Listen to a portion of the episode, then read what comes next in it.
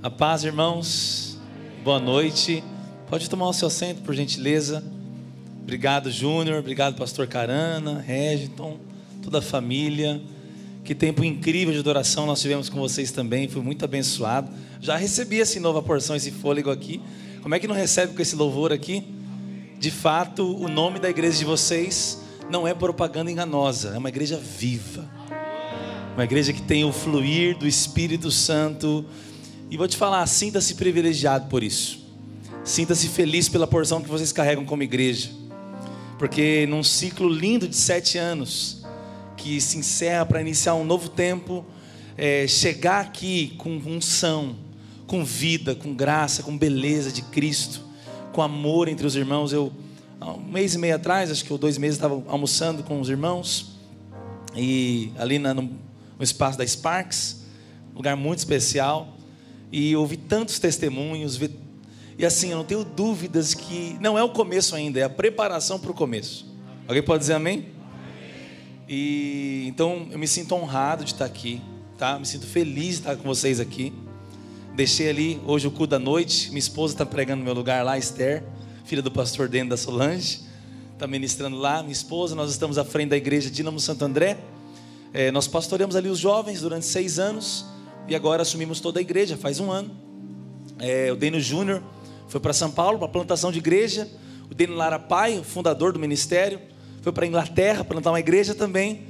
E o pastor que era de famílias, um quarentão, um bancário, empresário, pastorzão lá, incrível, um cara que liderou a primeira célula que teve há 15 anos atrás na igreja, também fez, fez o favor de ir para Alphaville plantar uma igreja. E aí falaram, fica aí André com a igreja. Brincadeira, não foi bem assim, foi quase. Mas é, Deus tem dado tanta graça para nós lá, nós estamos com frentes sociais. É, eu sou casado também há sete anos, fiz sete anos de casado em novembro também. Então, casei no mês que vocês começaram. E já temos três filhos: Ana Clara, a Maria Eduardo e o Bernardo. Nós é, estamos à frente também de um projeto social, Associação Beneficente Dínamos, e temos muitos projetos também com, com vistas à adoção, à orfandade, à vulnerabilidade social, à educação. E hoje nós estamos vivendo um tempo como igreja incrível, de reestruturação, de direções. Por que eu estou falando tudo isso? Porque eu vejo que as igrejas e o sopro do Espírito Santo por esses anos, por esse tempo que nós estamos vivendo, é de adequar posições, é de colocar as pessoas em lugares diferentes, em lugares novos.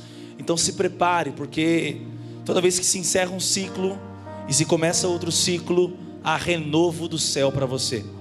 Há tempo de refrigério, há tempo profético, e você precisa estar atento ao impelir, soprar do Espírito.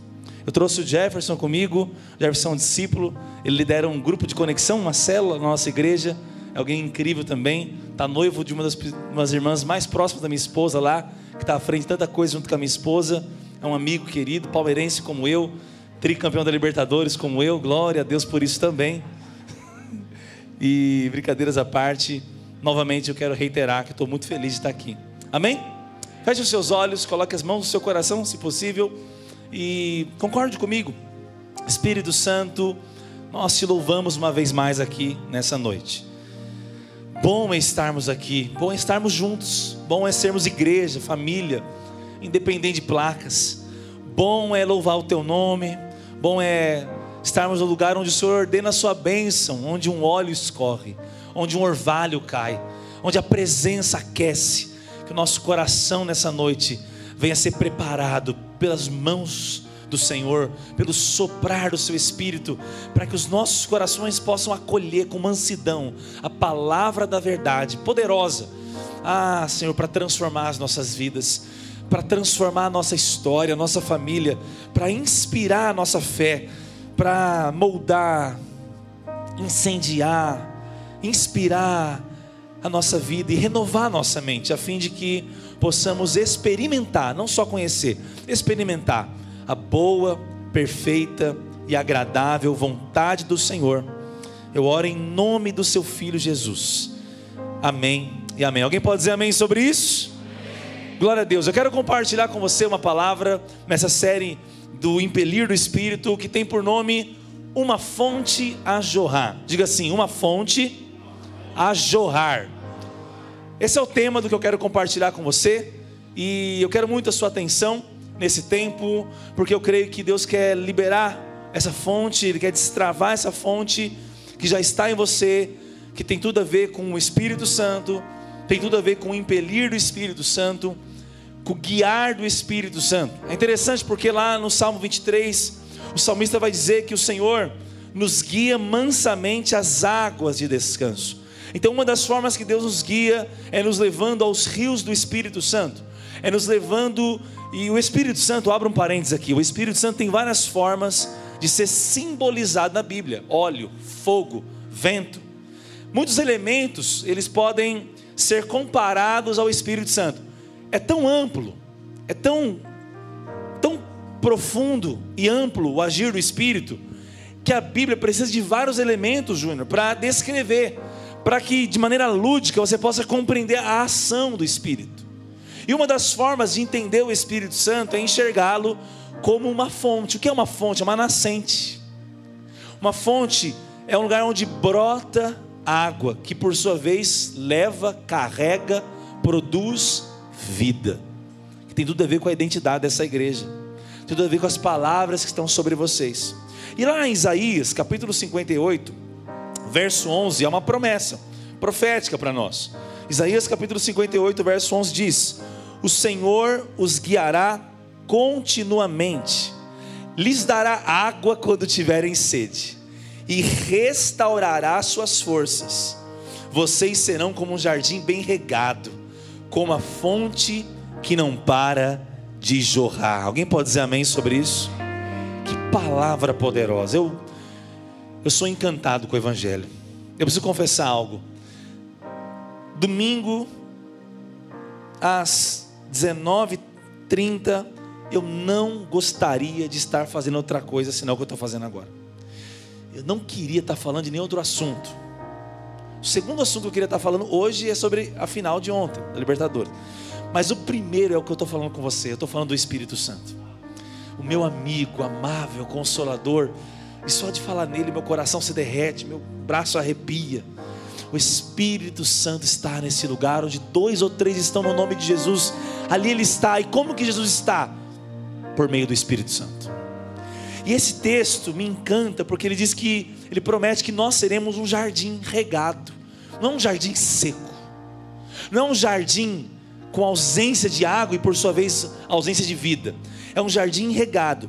E também nós seremos como uma fonte que não para de jorrar. Pois bem, Isaías profetizou isso, só que Jesus veio reafirmar isso. Em João, capítulo 4, verso 13 e 14, Jesus disse: Respondendo uma mulher samaritana: Quem beber desta água voltará a ter sede, mas aquele que beber da água que eu lhe der, nunca mais terá sede. Pelo contrário, a água que eu lhe der será nele uma fonte a jorrar para a vida eterna. Os cristãos têm uma fonte dentro deles. Os filhos de Deus possuem uma nascente eles não têm um reservatório, uma canaleta de água, um, eles não têm uma caixa d'água que precisa ser alimentada por outra coisa, que pode acabar. A água da rua pode parar de subir e ser bombeada. A água da chuva pode parar de descer. Mas o que nós temos em nosso espírito, no mais profundo do nosso ser, trata-se de uma fonte inesgotável, porque ela jorra é para a vida eterna. Uau! Que promessa! Então Isaías profetiza isso, Jesus reitera, endossa essa verdade, revela como que isso acontecerá. Ainda no Evangelho de João, no capítulo 7, verso 37 a 39 diz: No último dia, o grande dia da festa, Jesus se levantou e disse em voz alta: Olha que profético isso. Último dia da grande festa dos sete anos. Jesus se levanta e diz em voz alta: Se alguém tem sede, venha a mim e beba. Quem crer em mim, como diz a Escritura, do seu interior fluirão rios de água viva. Mas o que eu me encanto nesse texto é que agora Jesus explica do que se trata, para ninguém ter dúvida. O texto continua dizendo: Isso ele disse a respeito do Espírito, com E maiúsculo, o Espírito Santo. Pode ver na sua Bíblia aí, E maiúsculo.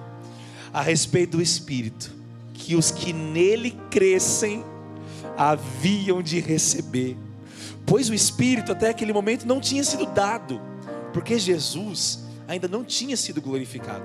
Faz sentido para vocês?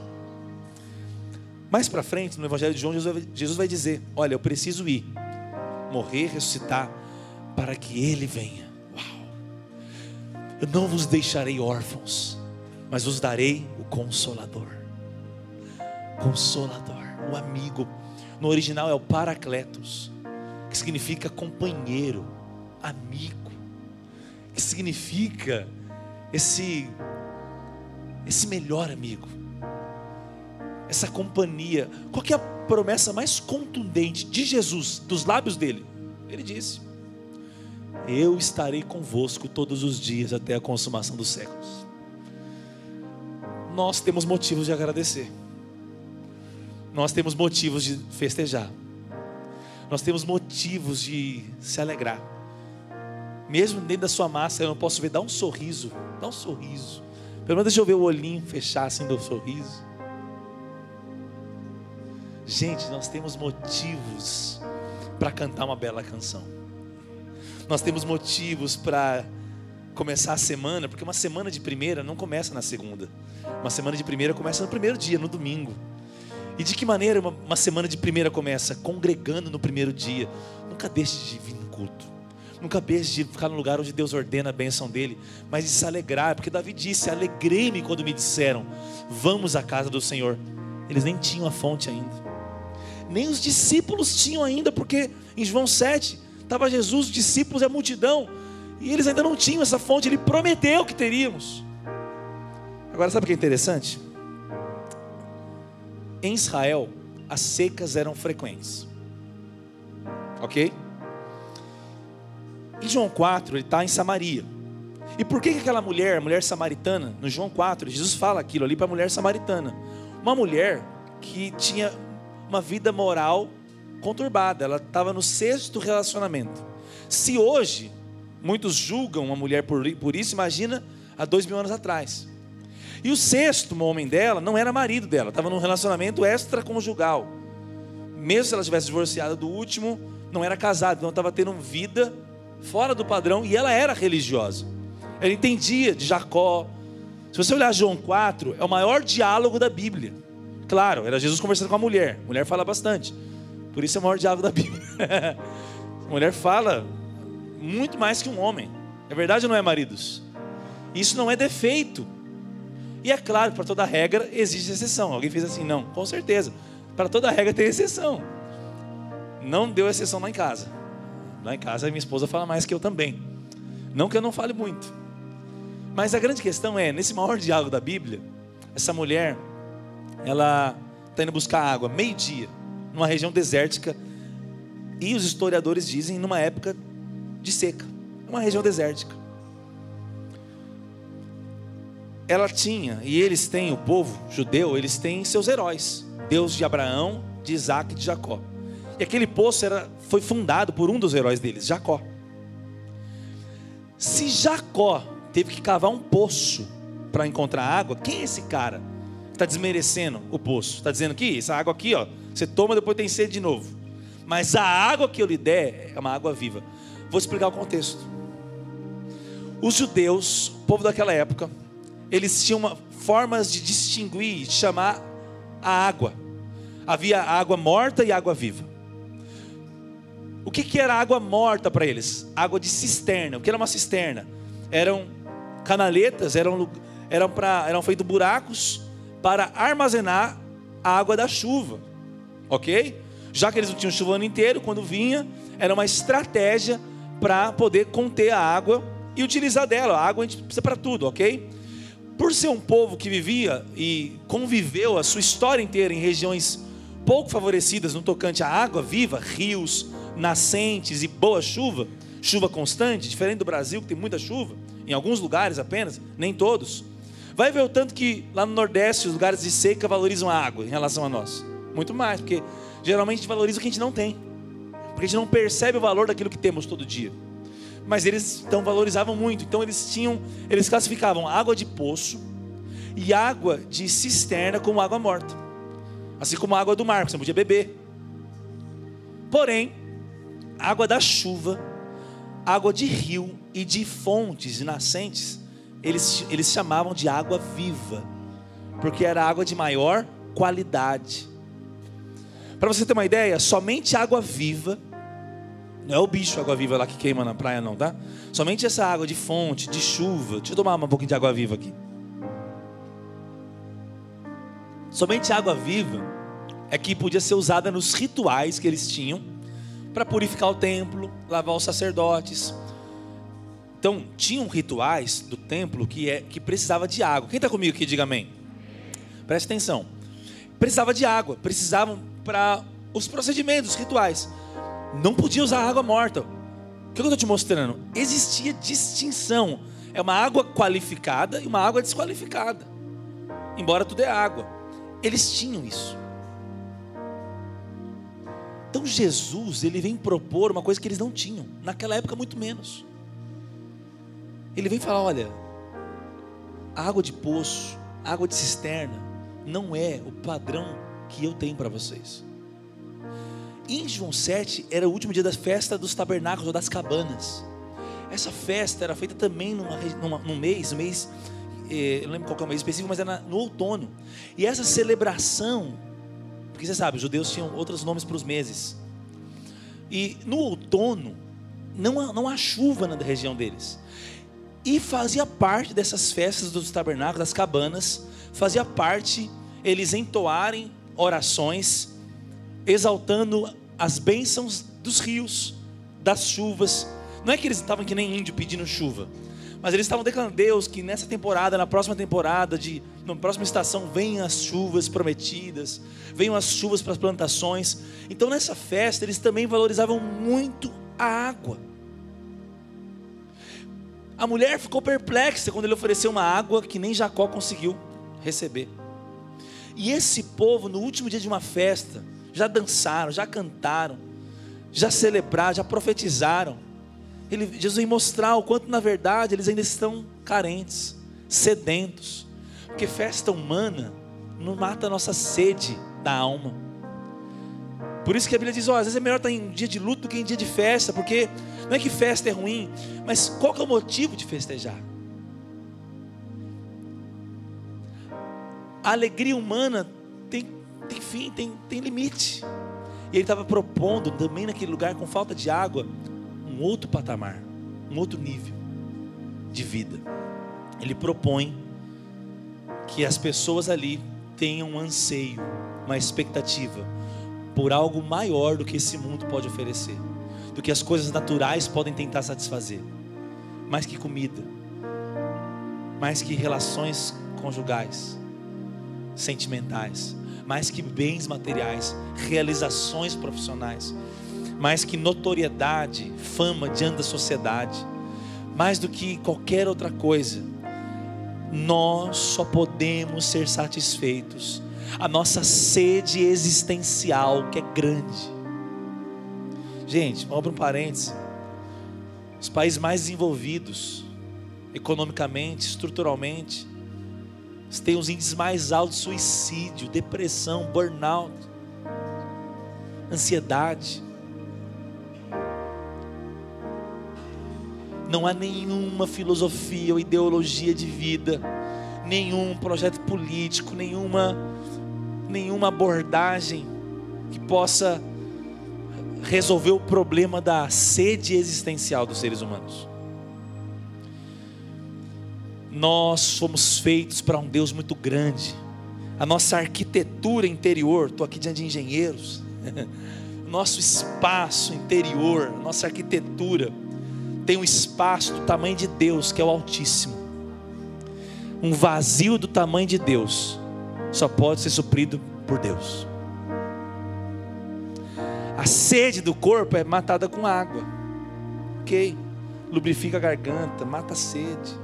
Vai hidratar suas células, vai gerar saúde, ok.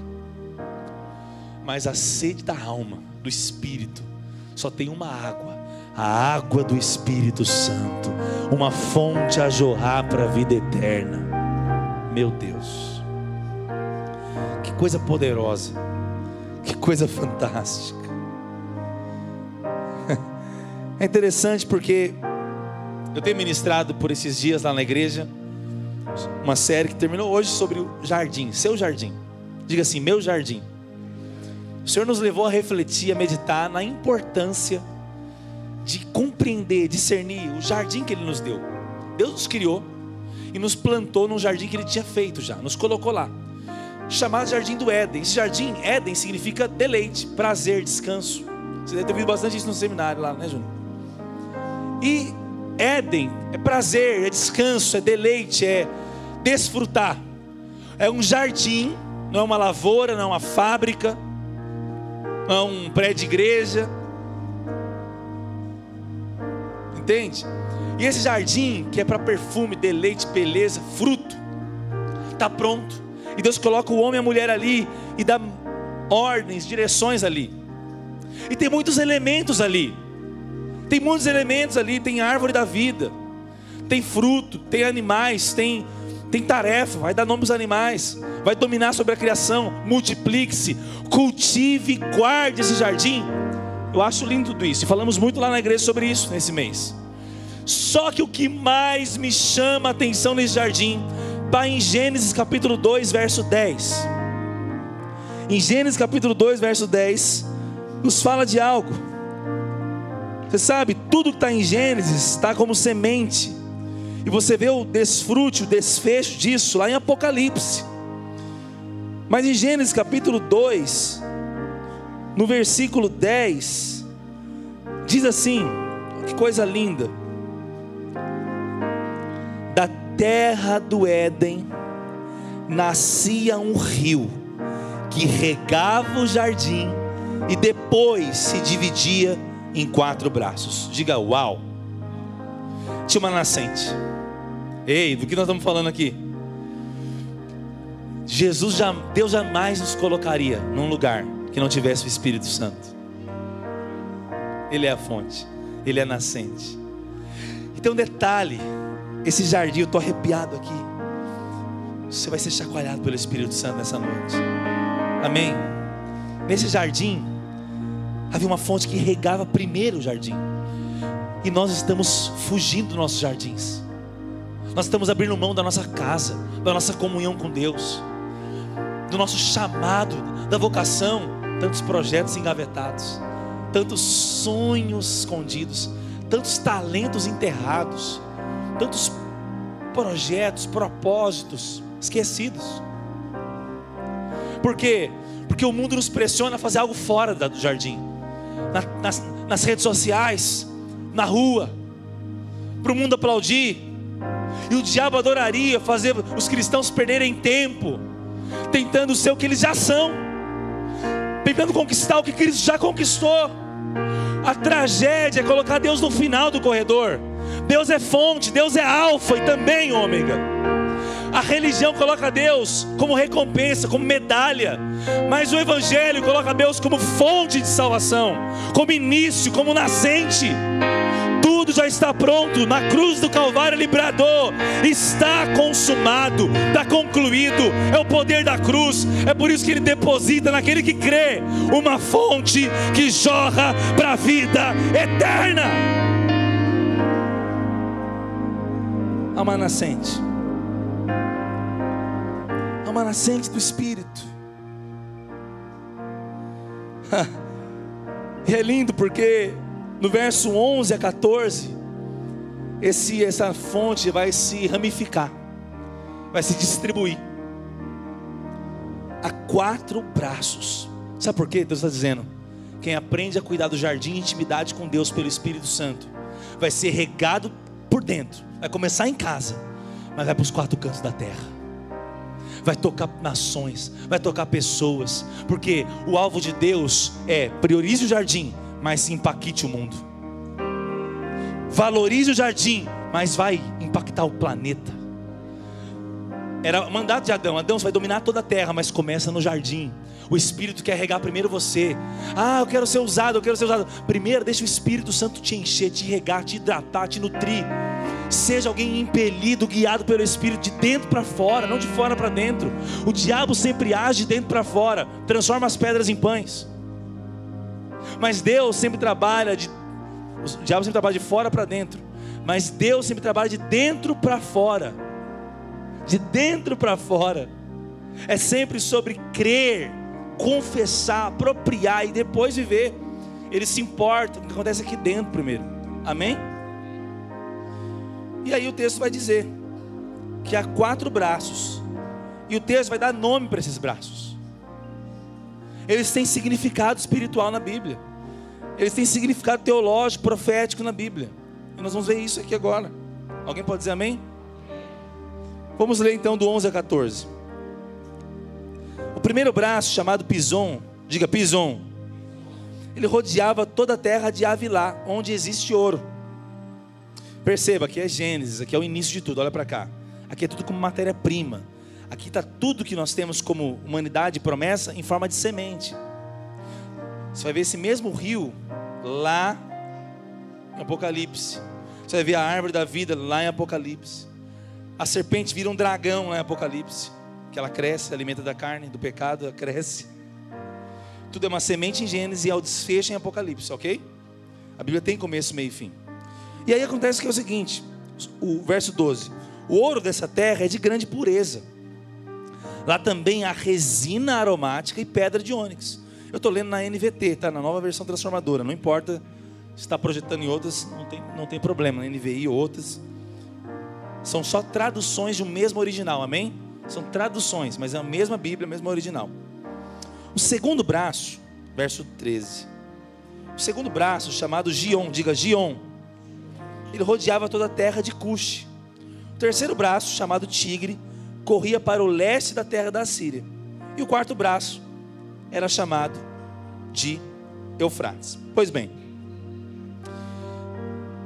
o mundo inteiro precisa dessa fonte a jorrar. Amém? O mundo inteiro precisa do Espírito Santo. Amém? Tanto é que em Abacuque 2,14 e Isaías 11,9 diz que a terra se encherá da glória de Deus, como as águas cobrem. Ou seja, como que Deus quer tocar a terra? Por meio do Espírito. Olha a água de novo aí. Olha a fonte de novo aí. A fonte começa no lugar de intimidade, ela vai para os quatro cantos da terra. Por isso há promessas. Toda terra se encherá do conhecimento, da glória de Deus, como as águas cobrem o mar. Como que elas vão cobrir o mar? É um fluir. Entende? É um fluir que vai cobrir, que vai alcançar. Isso é poderoso. E como eu vivo, eu me relaciono, como que eu fluo com esse espírito, com essa fonte a jorrar. Nós vamos ver esses quatro rios, esses nomes, entender eles. O que a Bíblia quer dizer com eles? Primeiro, Pison. Sabe o que Pison significa? Segundo a concordância Strong, Pison significa fluindo gratuitamente. Diga uau. Ou então, crescimento e aumento orgânico, natural. Pison significa fluir gratuitamente. O que, que isso significa? A primeira coisa que você precisa aprender sobre o Espírito Santo e fluir dele é que ele não vende, ele dá, é de graça. Ele não vende com horas de oração, horas de jejum. Ele não vende por horas de leitura. Ele não vende por ofertas financeiras ou de sacrifício. Ele não é como os deuses pagãos que pegam até bebês como sacrifício para poder responder. Nosso Deus, ele é um Deus gracioso. O rio que brota do Éden, o pison, o primeiro braço, ele é o rio de graça. Para você entender, para você fluir no espírito, você precisa entender a graça. Alguém pode dizer amém sobre isso? O que é graça? Graça é o favor imerecido. Graça é a dádiva, é a bondade, é Deus estendendo a mão com gentileza, com educação, com doçura, com amor. Ele te ama. Alguém pode dizer amém? Ele ama você. Quer a prova disso? Lá em Isaías capítulo 55. Isaías capítulo 55. um texto maravilhoso, no versículo 1 e 2, diz assim: Alguém tem sede? Venha e beba, mesmo que não tenha dinheiro. Venha e beba vinho ou leite, é tudo de graça. Uau! O rio Pison é o rio que flui gratuitamente. São as promessas de Deus, é a bondade de Deus. Verso 2: Por que gastar seu dinheiro com comida que não fortalece? Por que pagar por aquilo que não satisfaz? Ouçam-me e vocês comerão que é bom, e se deliciarão, olha o Éden, delícia, se deliciarão com os alimentos mais saborosos. O verso 3 diz: Venham a mim com os ouvidos bem abertos, escutem e encontrarão vida. Diga aleluia. Meu Deus, esse rio flui de graça. É uma profecia. Alguém tem sede, vem. E aqui ele não está falando de dinheiro, de comida, de comprar, porque está caro as coisas mesmo. O que está dizendo quando ele fala, para de gastar dinheiro naquilo que não satisfaz? Ou seja, para de correr atrás com a sua vida, atrás de uma tal felicidade, de uma tal satisfação que não vai ser encontrada no pecado, nas realizações e nem nas coisas legítimas. Não é o casamento, não são os filhos, não são os netos que são a profunda e verdadeira satisfação da nossa vida. Nós fomos criados para Ele, nós pertencemos a Ele. A palavra diz lá em Romanos: dele, por Ele, para Ele são todas as coisas. Não é só isso, não é só isso. Todas as coisas, qual é o principal de todas as coisas? Você. Você é para Ele. Eu e você nascemos para adorar Ele, para relacionarmos com Ele. Alguém pode dizer amém sobre isso? É por isso que nesse rio Pison havia ouro, porque o ouro aponta para a glória de Deus. O ouro é um símbolo da glória. O que é glória? Majestade, a presença, a natureza. A natureza, a essência, a composição de Deus. O ouro não é isso, o ouro aponta para isso. Tanto é que a arca da aliança, que é o símbolo do Velho Testamento da presença, ela é, ela é coberta de ouro. Mas por que, que ela tem madeira na sua interior? Porque Jesus também se fez homem. A madeira simboliza o homem ela é um símbolo da humanidade. Por isso que, por exemplo, no, no tabernáculo, a função do homem era levar a lenha, madeira, mas a função de Deus era colocar o fogo. Alguém pode dizer amém? E tem outras palavras. Você sabe, o primeiro fogo que foi aceso lá em Levítico foi Deus que acendeu. Ninguém acendeu um fósforo lá, nem tinha fósforo. Ou de outra forma. Foi Deus que colocou. Aí qual era a função deles? Não deixar o fogo se apagar. Porque é Deus que dá o... Deus é que deu, que virou a chave. Deus é que deu a ignição, ok? Alguém pode dizer amém? Mas o homem levou a lenha. Então, aponta para o homem, aponta para o homem a madeira, mas o ouro aponta para Deus. É por isso que as ruas do paraíso, da Nova Jerusalém, descrita em Apocalipse, são ruas de ouro, porque é a natureza, é a essência. Em outras palavras, a graça de Deus revela a natureza de Deus. Ele tem uma natureza bondosa. Entende? Romanos diz que é a bondade de Deus que nos conduz ao arrependimento. É a bondade dele. É você se ver como um pecador que não merece ser novamente tocado, abençoado. Então não é o desprezo de Deus que nos leva a se arrepender. É a bondade de Deus que nos joga no arrependimento. Uau! É o rio de graça. Você precisa entender. Precisa entender esse princípio. O Espírito flui na graça é quando eu desisto, desisto de tentar conquistar Deus. Eu desisto de tentar convencer Deus. Eu desisto de tentar merecer para Deus. Não significa o padrão moral lá embaixo. Não tem nada a ver com isso, porque é justamente na graça que eu tenho provisão para ser santo, para ser piedoso, para ser apaixonado. A lei, segundo Paulo, é que te leva ao pecado. Ela que diz não pode e produz o desejo, ela não produz, ela demonstra, porque nós somos seres humanos que caíram. A queda aconteceu. A doutrina da queda é uma doutrina que faz todo sentido. É só olhar para a humanidade, gente. Não tem como não acreditar na doutrina da queda.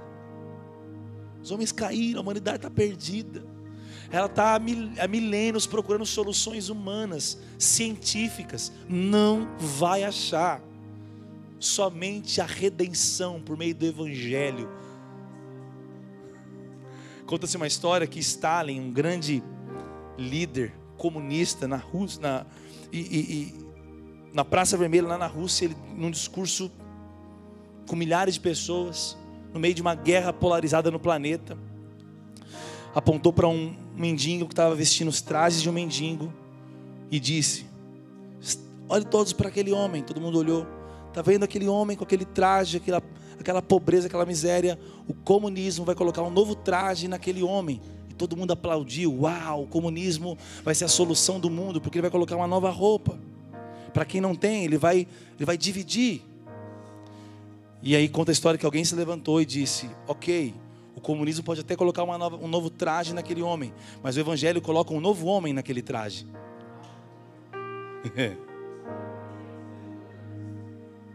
Não é sobre uma nova roupa, é sobre um novo homem. O evangelho não é sobre remendo, o evangelho é sobre renovo.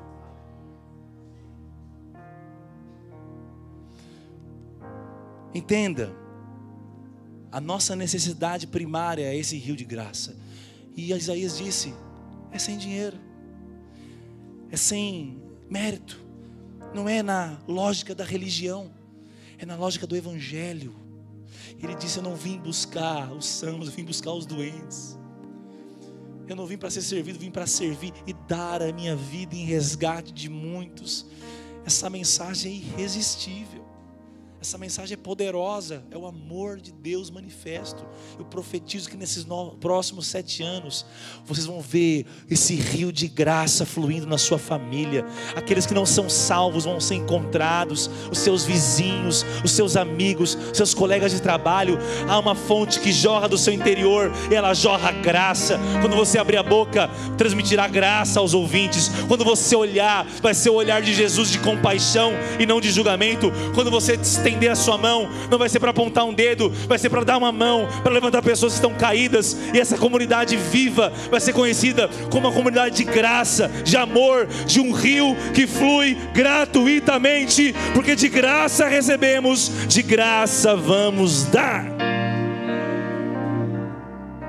Isso é profético. O segundo braço é Gion, diga Gion. Segunda concordância Strong, significa forte correnteza. Uma correnteza tão forte que arrebenta as margens. Isso aponta para a unção e o poder do Espírito de Deus, de Deus, contra tudo que te prende. É unção que despedaça o jugo, é unção que quebra cadeias, é unção que destrava histórias. É por isso que significa Gion, um rio que arrebenta as margens. Oh, presta atenção, o pecado veio limitar sua mente, mas Deus veio dar a mente de Cristo. O pecado veio limitar o nosso corpo, mas Deus prometeu que o nosso corpo um dia será glorificado. O pecado veio para arruinar e nos deixar incomunicáveis, arruinar a nossa comunhão com Deus, mas o Evangelho veio para restaurar a intimidade com o Criador, a relação, é a palavra da reconciliação. O pecado veio para destruir os os laços familiares, mas pessoas restauradas perdoam, pede perdão e restauram famílias inteiras. Alguém pode dizer amém? Há poder que flui do jardim de intimidade para te libertar de cadeias, vícios, compulsão, mentiras. E é lindo porque esse rio vai para Cuxi. Cuxi é uma região, é a mesma região da Etiópia, diga Etiópia. Então esse rio ia para a Etiópia. E o que a Bíblia fala sobre a Etiópia? Em Jeremias 13, 23, a Etiópia está na África, onde há as pessoas negras. E é interessante porque Jeremias 13, 23 diz: Pode acaso o etíope mudar a sua pele, a sua cor, ou o leopardo mudar as suas manchas? Ele pergunta, o profeta Jeremias. E aí ele diz: Então poderíeis fazer o bem, estando acostumados a fazer o mal. Do que, que eu estou falando? Por que, que o rio de poder vai para a Etiópia? Porque o texto, a Bíblia tem que ser entendida como um todo. O que ela fala sobre essa região? Ela usa essa região para fazer uma comparação, para dizer o seguinte: assim como um leopardo não pode mudar a sua pele, assim como alguém de pele negra, ou como alguém de pele branca não pode mudar a sua cor, Ele está dizendo: vocês não conseguem naturalmente mudar o estilo de vida. Vocês não conseguem, com a sua habilidade, mudar o seu comportamento. Tem coisas que são naturais. Em outras palavras, a natureza do homem é pecaminosa e ele faz sempre o que ele é acostumado a fazer. Isso está baseado nos traumas, na história, nas tentações, nas portas que o diabo encontrou e entrou desde a infância, desde, desde as vezes do ventre. E aí você se vê na sua vida aprisionado em sentimentos, em entorpecentes que em algum momento entrou na sua vida, em ódio, em ganância, em rancor, em falta de perdão, em desejos malignos, sexuais. E o Evangelho não é sobre te ensinar a se mudar, ou te ajudar para mudar alguém. Marido não muda esposa, pai não muda filho, filho não muda pai. Eles querem, mas não conseguem. Amigo não muda o outro. Ferro, amigo pode afiar o ferro, mas não muda.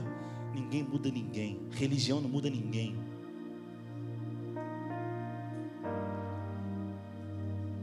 As pessoas costumam ir para o caixão com os mesmos problemas de sempre que nunca foram resolvidos, porque procuram maquiagem, procuram adaptações, procuram remendo. O Evangelho não propõe melhorar a sua vida, o Evangelho propõe te dar uma nova vida. Só o Evangelho, só o rio de poder, só o poder de Deus pode descer sobre alguém e transformar você num novo homem, numa nova mulher, restaurar, libertar, transformar. Só o poder do Espírito Santo. Por isso que é um rio de correnteza forte. Ele vai destruir as margens que te limitam. Quais são as limitações que foram impostas na sua vida? A vida tem realidades cruéis. A vida impôs limitações. Talvez você ouviu muita coisa na sua infância. Muita coisa te prendeu. Mas o poder de Deus pode te libertar. Alguém pode dizer amém? É lindo porque realmente o diabo vai ser envergonhado um dia. Porque todos os cristãos que têm essa fonte, eles têm uma promessa de um dia serem glorificados, tudo vai ser resolvido. Então, as nossas leves e momentâneas tribulações não podem ser comparadas com o eterno peso de glória que nos está reservado em Cristo Jesus. Alguém pode dizer amém? Não pode. Por isso que agora eu posso me alegrar, mesmo com as minhas fraquezas. E eu digo mais, eu posso me alegrar nelas, porque o poder se aperfeiçoa nas fraquezas. Mas tem um poder aí, tem um gion aí, correnteza forte que arrebenta as margens. Quem que é o poder de Deus? Diga amém. Terceiro, terceiro rio que sai desse Éden é o rio Tigre. Diga tigre. Em hebraico, essa palavra significa rápido. Tigre é rápido. E é o significado da palavra. Então é um rio rápido. Para que isso aponta? Para a obra do Espírito Santo. Aquilo que por anos você tenta fazer e não consegue, o Espírito Santo pode fazer com um toque. Aquilo que por anos a religião tenta promover, Deus pode fazer com uma palavra que sai do trono dele nós podemos ter uma expectativa que o Espírito Santo faz uma obra. Não significa rápido na nossa cronologia, porque o tempo dele é perfeito, amém? Tem coisas que tem orações que são respondidas em um minuto, tem orações que são respondidas em uma hora, tem orações que são respondidas em um dia, tem orações que são respondidas em um ano, tem orações que são respondidas em dez anos, tem orações que são respondidas na próxima geração. Mas Deus sempre responde, e Deus sempre cumpre as suas promessas, amém? Esse rápido não é no nosso tempo, é no tempo dele. Esse rápido é para mostrar, o Espírito tem capacidade de velocidade. E muitas coisas vão ser rápidas na sua vida, porque Deus tem pressa, Deus tem urgência, Deus está chacoalhando na sua vida, Ele tem promessas na sua vida, amém? O Espírito Santo está fluindo aqui, deixa Ele falar com você, ok? Alguém está aqui? Isso aponta para uma obra abundante. Por quê? Porque o rio Tigre, ele vai para a Síria. E a Síria significa lugar plano onde o rio inunda. Por que, que o rio inunda? Porque o rio é despejado e não encontra nenhum buraco. Ele é plano. Então, toda vez que você, você jogar uma água sobre essa superfície plana, ela vai o que? Se espalhar. Se eu jogar aqui nessa superfície que está inclinada, a água vai se acumular onde? Na base, aqui na, no final, ok? Porque está assim, inclinado. Se eu jogar água aqui sobre a superfície, ela vai se espalhar que, que isso significa? Que, que isso significa? Isso significa que o Espírito Santo tem um fluir, uma natureza que é compartilhável. Quando ele falou, ó, João 10,10, 10, eu vim para que tenham vida. O Espírito é vida, amém? Para que tenham vida. E vida em abundância, o que é abundância? Abundância não é, não é um copo cheio. Abundância é todos poderem receber desse copo que transborda. Abundância não é um copo cheio, abundância é um copo transbordando. Eu não vim para que tenha uma vida cheia.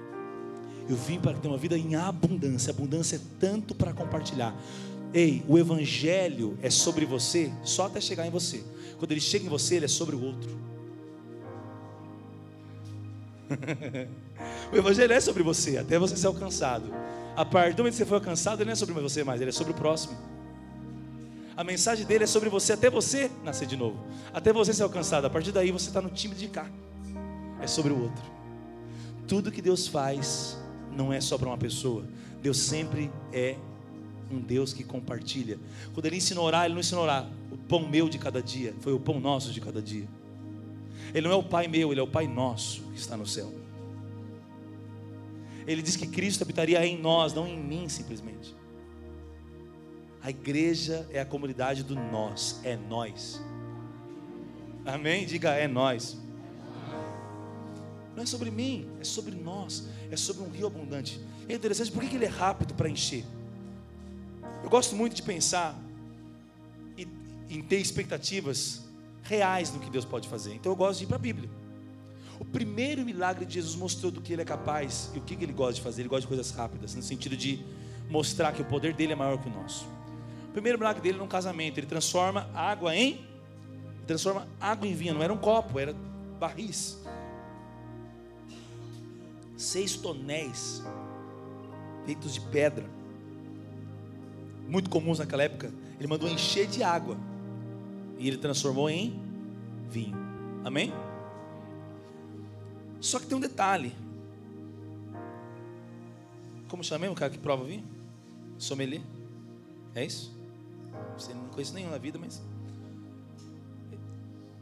Os caras estavam lá que, que entendiam de vinho falaram: esse vinho aqui, ele não deveria ser servido agora, porque estava no final da festa.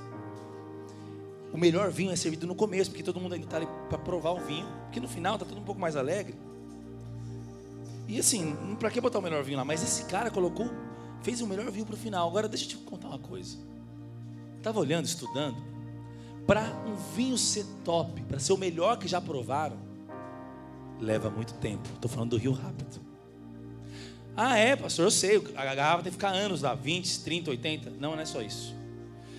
As uvas que vão gerar o melhor vinho precisam ser de uma safra, de uma colheita já antiga, de uma árvore, uma videira antiga.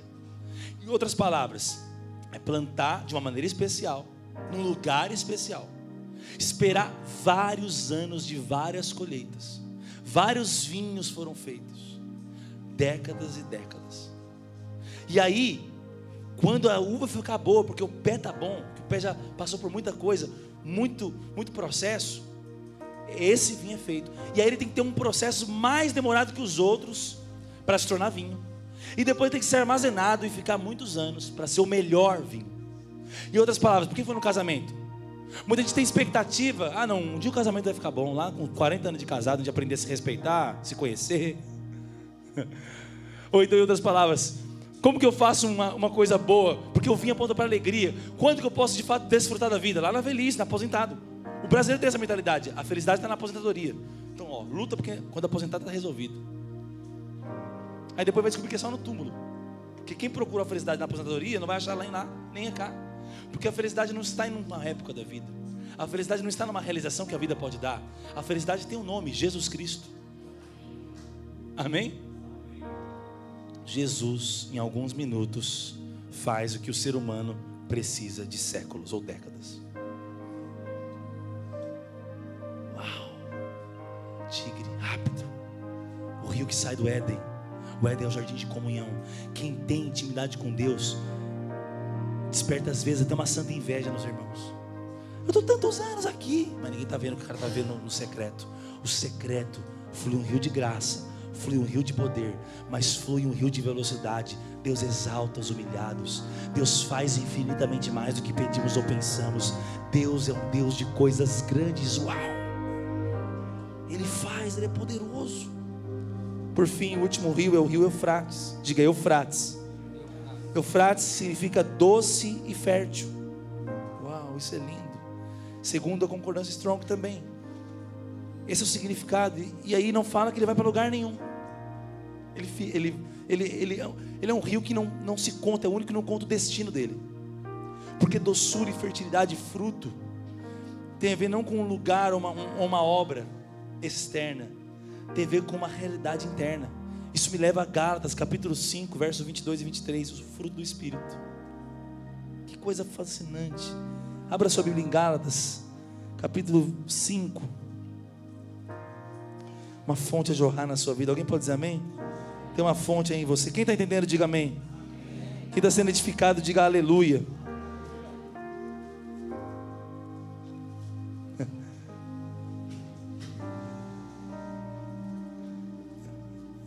Gálatas, capítulo 5.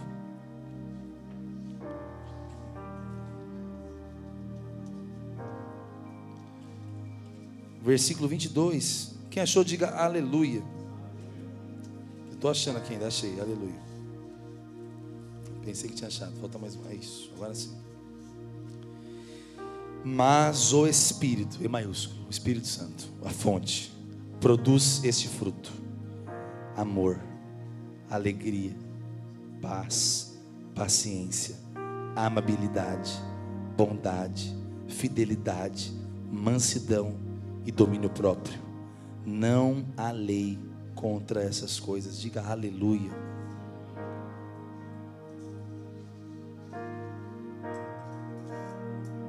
Algo fantástico aqui. Esse rio vai percorrer toda a Bíblia. Mas esse rio, ele produz não só poder, velocidade, abundância, compartilhamento, graça. Esse rio produz fruto, doçura, fertilidade. Que será de um casamento onde o marido e a esposa têm o fruto do Espírito? O que será da criação de filhos se os pais manifestarem essas qualidades? O que será de um ministério onde os líderes, os irmãos, têm isso aqui? O que será da humanidade se os governantes tiverem isso aqui? O que será? Isso aqui é a resolução do planeta. Mas o homem não consegue ser amoroso, bondoso, paciente, pacificador, fiel, alegre, manso, domínio próprio. Isso é impossível para a natureza humana. Monastérios carregam casos de escândalo. Homens que quiseram se retirar a fim de gerar a própria santidade. Na primeira oportunidade, caem. Crimes sexuais desvio de dinheiro, mau caratismo. A solução não está em quebrar um celular. A solução não está em ir para um monastério. A solução está no Espírito Santo. Um jardim regado, flui fruto. Eu profetizo sobre você, não só o poder do Espírito, mas o fruto do Espírito. Se alguém for encharcado desse amor, dessa graça, onde ele estiver, tudo vai dar certo, porque tem amor tem paciência, tem paz, tem alegria, tem fidelidade, tem domínio próprio. Pensa bem nisso aqui tudo. O que será de um casamento com isso? Coisa linda. O que será de uma família regada por isso? O que será de uma comunidade cheia disso? Não há lugar para competição, inveja. Ele é a solução, o Espírito Santo.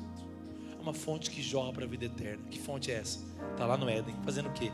Se ramificando em quatro braços. Quatro braços de quê? Graça poder, velocidade e abundância, e doçura, frutos. Alguém pode dizer amém sobre isso? Mas o homem cai. Qual a primeira coisa que o homem faz? Ele abandona esse jardim. Ele foge de Deus. Ele se encontrava antes da queda todos os dias com seu amoroso Criador. Mas quando ele peca, a primeira coisa que ele faz é se esconder, é ter medo. Você sabe, é por isso que a partir da queda, Toda palavra de intimidade é primeiro com convite. Se alguém tem sede, venha, porque não está lá. Se alguém quer, busca, busca de todo o coração, clama e eu responderei. Eu estou à porta e bato, você precisa abrir. Achegai-vos a mim e eu me chegarei a vós outros. Os textos estão repletos disso, por quê? Porque não estamos nesse lugar. A queda nos tirou desse lugar. E mesmo quando o cristão volta posicionalmente nesse lugar, ele não sabe, ele não sabe lidar, ele não sabe o que fazer com o jardim porque ele aprendeu errado. Ele conheceu um Deus da religião, Então ele não se achega em fé. Ele peca e corre de Deus. Mas na graça, quando você peca, você corre para Deus, não de Deus. Mas como você não tem uma visão de pai amoroso, só meritocracia, só legalismo, você se esconde. Você se sente indigno, acusado. E aí você não sabe quem você é. E aí você não vai para o lugar que é seu. Irmãos, a gente lida muito com orfandade, tem duas filhas adotivas. Tem um processo até a pessoa poder abrir a geladeira. É o processo de sentir-se filho. E na vida espiritual também, você se converte, já é filho, mas tem um processo. O pai está resolvido, mas o filho ainda não está. O filho ainda não conhece. O pai já adotou, colocou dinheiro, colocou a cabeça em risco. Mas o filho ainda não sabe, não tem revelação. Por isso que órfãos muitas vezes manipulam, querem dar o jeitinho, porque acham que sem vão ficar sem escassez, orfandade. Tem um jardim regado de graça esperando por você. Onde ele está? Dentro de você. Buscar-me-eis e me achareis, quando buscar de todo o coração. Então, porque o homem perdeu, agora Deus convida: busca, pede, vai, vem, vinde a mim, todos que estão cansados. Deus está fácil, e morreu de braço aberto para dizer: estou fácil, vinde a mim, estou facinho, te quero, vem. Mas o homem fugiu. E por que, que tem que vir? Porque esse rio jorra redenção para a sua história. Pode subir os mãos do louvor para a gente orar daqui a pouco já. Eu vou encerrar aqui já. Olha que interessante. Quem está comigo aqui, diga amém. Esse rio, grava isso, anota isso. O rio do Espírito jorra redenção para a minha história. Vou te explicar isso. Amém?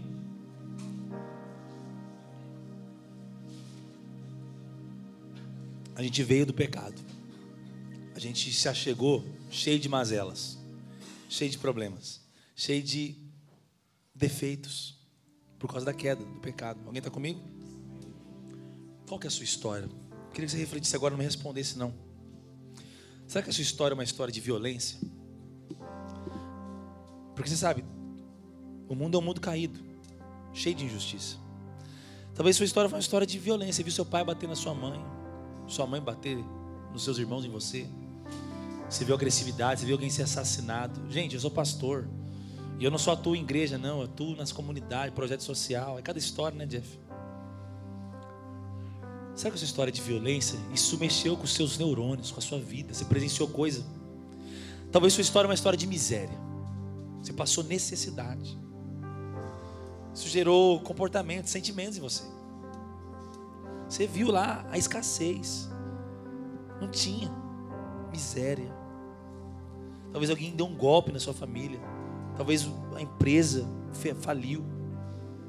Nós estamos num país terceiro mundo, cheio de problemas. Nós estamos numa cidade que tem seus favorecidos, seus ricos, mas a maioria é classe média. Só é classe média hoje porque os pais, os avós lutaram muito para virar classe média baixa. Está tudo caro. E, talvez muitos aqui na infância, estava lá na década de 90, quando a inflação estava incontrolável. O dinheiro foi, pego, foi retido no banco. Collor. Sua história de indiferença e frieza, seu pai não olhou nos seus olhos, nunca disse eu te amo, filho. Sua mãe nunca foi doce. Seus tios, seus avós, professores, pastores, você não tinha uma igreja para te abraçar. Talvez sua infância, sua história, é uma história de frieza. Tudo foi cobrança. Só meritocracia, ou seja, faz para merecer, senão sai da minha frente. Talvez você foi totalmente desprezado por pessoas. A dor da rejeição. Será que sua história foi de caos, bagunça? Tem gente que nasceu na bagunça, casa bagunçada, suja. Isso aí tem efeito colateral na nossa vida. Bagunça, palavrão, briga, problema, tiro, sujeira. Um dia está na casa da tia, um dia da mãe, um dia o pai está casado, outro dia está com outra mulher, a mãe está com outro. E, meu Deus, eu nem vou perguntar quem é filho de pai divorciado aqui. Todo ano que eu pergunto é 70%, 60%. Homens que abandonaram, covardes, que abandonaram lares, só quiseram prazer, não assumiram responsabilidades. Mulheres que tentaram fazer de tudo, mas não conseguiu. Mas também tem um monte que abandonou. Será que sua história é uma história de abuso sexual, estupro? Talvez sua história é uma história de abuso moral, psicológico, pressão. Eu não sei qual é a sua história. Nem estou falando só da infância, talvez está vivendo essas coisas agora. Maldição. Você viu o seu vô no tráfico, seu pai, agora seus tios, seus primos. Você já se envolveu no alcoolismo, no adultério, no divórcio, na violência, ou em doenças, doenças crônicas e hereditárias, está te perseguindo. Desemprego, falta de dinheiro, ninguém se forma na família, você não consegue parar numa faculdade. Tem gente que está debaixo de maldição, embora Cristo quebrou tudo na cruz. Tem gente que está com palavras pesadas até hoje, burro, incompetente, idiota tantas coisas. Talvez sua história é uma história de injustiça. Esse mundo é um mundo injusto. É um lugar caído, abandono. Talvez sua história é de religiosidade. Talvez sua história é uma história de imoralidade sua, dos outros. Você presenciou. Talvez pessoas viram o pai acessando pornografia, traindo a mãe. Eu não sei qual é a sua história. Alguns têm uma história de humilhação, de bullying, por questões físicas, obesidade, cor da pele. Racismo existe, é cruel, tem que ser combatido, tem que ser falado. Uma das minhas filhas é negra que eu adotei. Eu já presenciei o racismo na vida dela. Contra ela. Talvez você resolveu bullying, humilhação por questões financeiras. Sua roupa estava suja na escola, tênis furado. Talvez passou humilhação intelectual, você não entendia. Contexto, vulnerabilidade na sua casa, você nem tempo de estudar. Ninguém te estimulou a estudar. O professor te humilhou, te chamou de burro. Virou seu apelido. Sua personalidade, ninguém te entendeu. Talvez você era criativo, te chamaram de iludido, fantasioso. Ninguém respeitou sua personalidade, sua peculiaridade, seu dom. Tentaram te avaliar na métrica dos iguais. Só que Deus criou cada um diferente. Nossas habilidades são diferentes, inteligência é diferente. Cada um é diferente. Faltou pessoa para amar, faltou pessoa para abraçar. Esse é um mundo caído. É por isso que nós precisamos ir para um jardim que tem uma fonte que jorra libertação, redenção, cura, perdão para nossa história difícil. O evangelho não é sobre deixar a história para lá, não. É traz tudo para cá, traz a sujeira para dentro. Deus não tem medo do caos. Deus não se esconde do caos, Ele olha o caos, Ele olha as trevas e não vira as costas, Ele diz: haja luz, haja luz, haja luz, haja luz.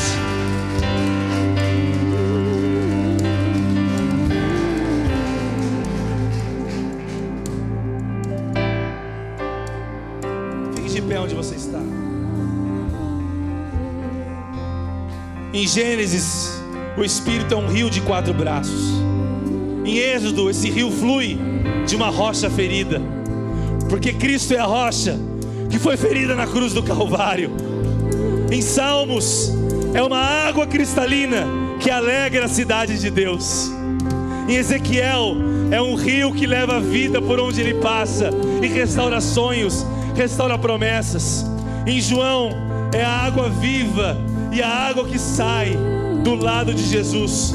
Quando Jesus foi pendurado numa cruz e foi ferido por uma lança, não saiu só sangue, saiu água, porque das feridas dele sai cura para as nossas feridas, porque ele é o Deus que nos sara de dentro para fora, porque o Espírito Santo é especialista em consolo, em ressignificação, em transformação. Em Apocalipse, é um rio de vida que flui do trono, onde Deus decreta a sua cura, onde Deus decreta a sua liberdade, onde Deus decreta o perdão e a graça sobre a sua vida. No Salmo 46 diz: Um rio e os seus braços alegram a cidade do nosso Deus, o santo lugar do Altíssimo. Em Apocalipse 22, 1 e 2 diz: Então o anjo me mostrou o rio da água da vida, transparente como cristal, que fluía do trono de Deus e do cordeiro, e esse rio passava no meio da rua principal. De cada lado do rio estava a árvore da vida, que produz doze colheitas de frutos por ano, uma em cada mês, e cujas folhas servem como remédio para curar as nações. Ah, feche os seus olhos agora. Ah, coloque as mãos no seu coração. Ah, Espírito Santo, tu estás aqui.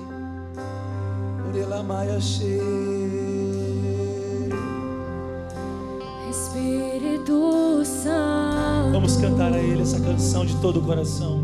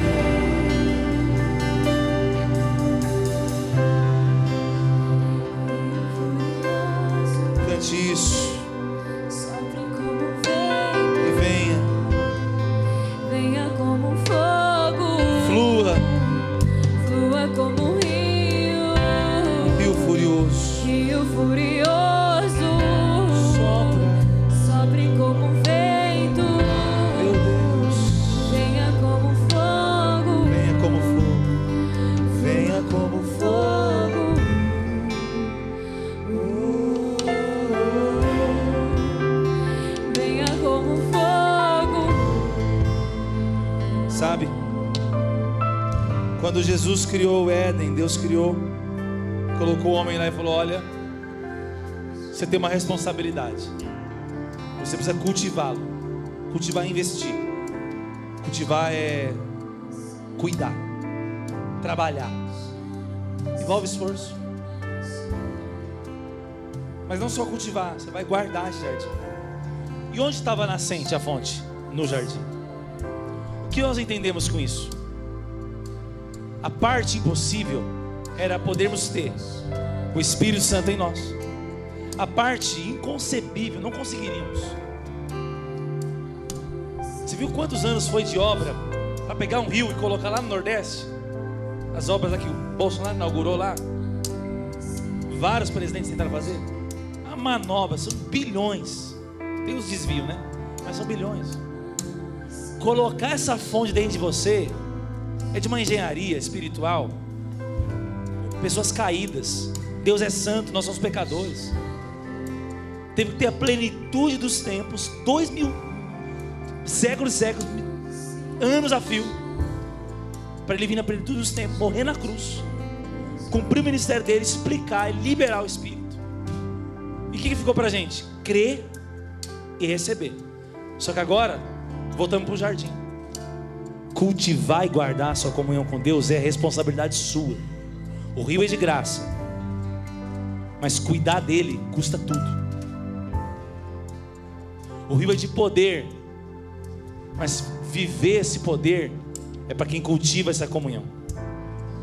O rio é de velocidade, abundância, ele espalha, mas para viver isso, volta para o jardim, volta para a intimidade, volta para a essência, volta para o lugar de joelho no chão, de coração aberto.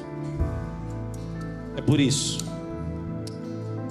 que ele diz em Apocalipse: se eu bater no, na porta do seu coração, eu fico pensando, por que que fechamos a porta? Por que, que ela está fechada para Deus? Por que, que Deus não tem a chave? Por que, que Deus não tem a senha, o Face ID? Por que, que Deus não entra? Tem que bater. O que nos encantou no mundo? E o que, nos fez perder o encanto por Deus? Para ele precisar bater na porta. Mas ele bate na porta. Ele diz: Se alguém abrir, eu entrarei. Eu cearei. Uma das coisas mais gostosas da vida é uma boa refeição, uma boa comida. Com gente que a gente ama. Com gente agradável, como foi o nosso almoço aquele dia. Onde flui palavra, flui olhar, flui sorriso. É bom falar de assuntos que o outro entende. É bom, é bom, é bom. Agora imagina cear com Ele, jantar com Ele. É o que o jardim tem a oferecer, uma fonte que rega o jardim. Você é o jardim de Deus, Deus é o seu jardim. Como viver esses quatro braços e esse fluir do Espírito tão fabuloso, tão amplo?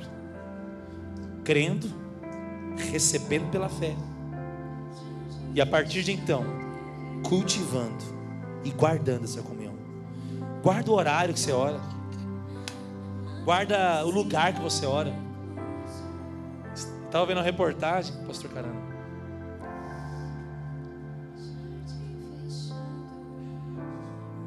Nos tempos de avivamento da Inglaterra, todas as casas eram construídas e os engenheiros, os arquitetos preparavam uma sala de oração.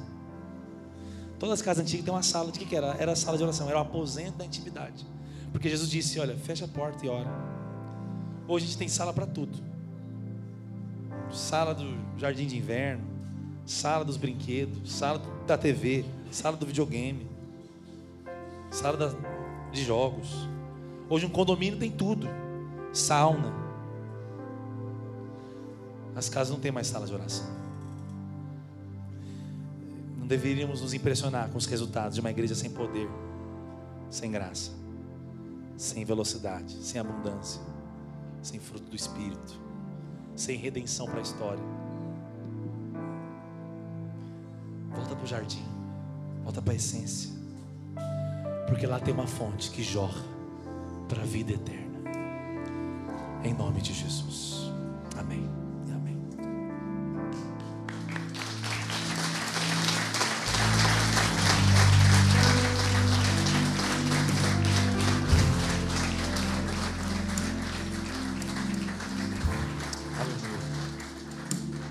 Feche seus olhos, vamos agradecer ao Senhor. Somos gratos por esse tempo tão precioso, tão bom. Mas antes de nós encerrarmos, aí com seus olhos fechados, não sei qual quão livre você se sente, mas sabe, talvez as suas mãos em posição assim de receber algo, sabe? Receber algo do Senhor. Comece a dizer, Espírito Santo, vem. Comece a dizer, Espírito Santo, me toca. Só isso, essas duas frases talvez é o suficiente. Toca-nos, Espírito Santo. Sopra sobre nós.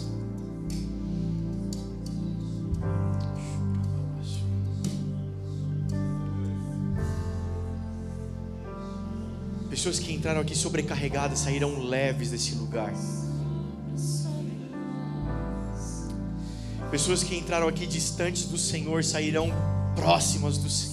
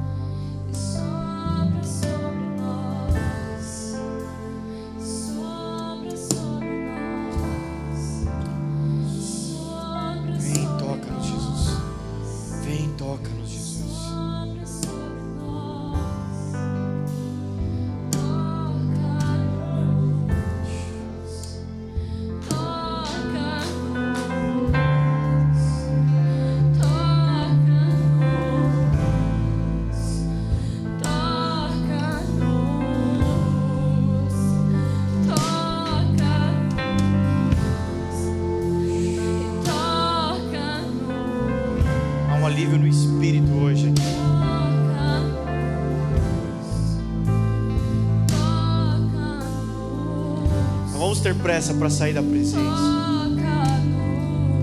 Enquanto o André ministrava, eu senti uma brisa suave nessa casa aqui.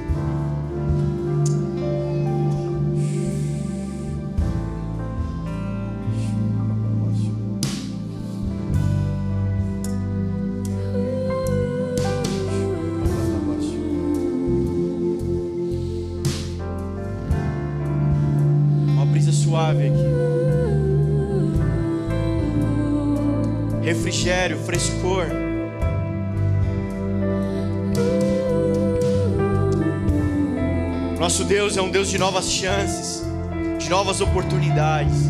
Pai, nós somos gratos pelo teu amor, pela tua bondade. Obrigado por essa noite tão especial. Obrigado, Jesus, pela tua palavra fluindo, Senhor, fluindo sobre a vida, sobre, Senhor, aqueles que precisam, nós que precisamos, Jesus. Obrigado. Obrigado por esse tempo precioso. Nós somos gratos, Senhor. Eu te peço, leva-nos em paz, em segurança para casa. Leva-nos em paz, uma semana abençoada para cada um, para cada família, para cada lar, para cada casa, em nome de Jesus. Muito obrigado, Pai. Amém, amém, amém. Você pode aplaudir Jesus bem forte. Glória a Deus, Deus te abençoe.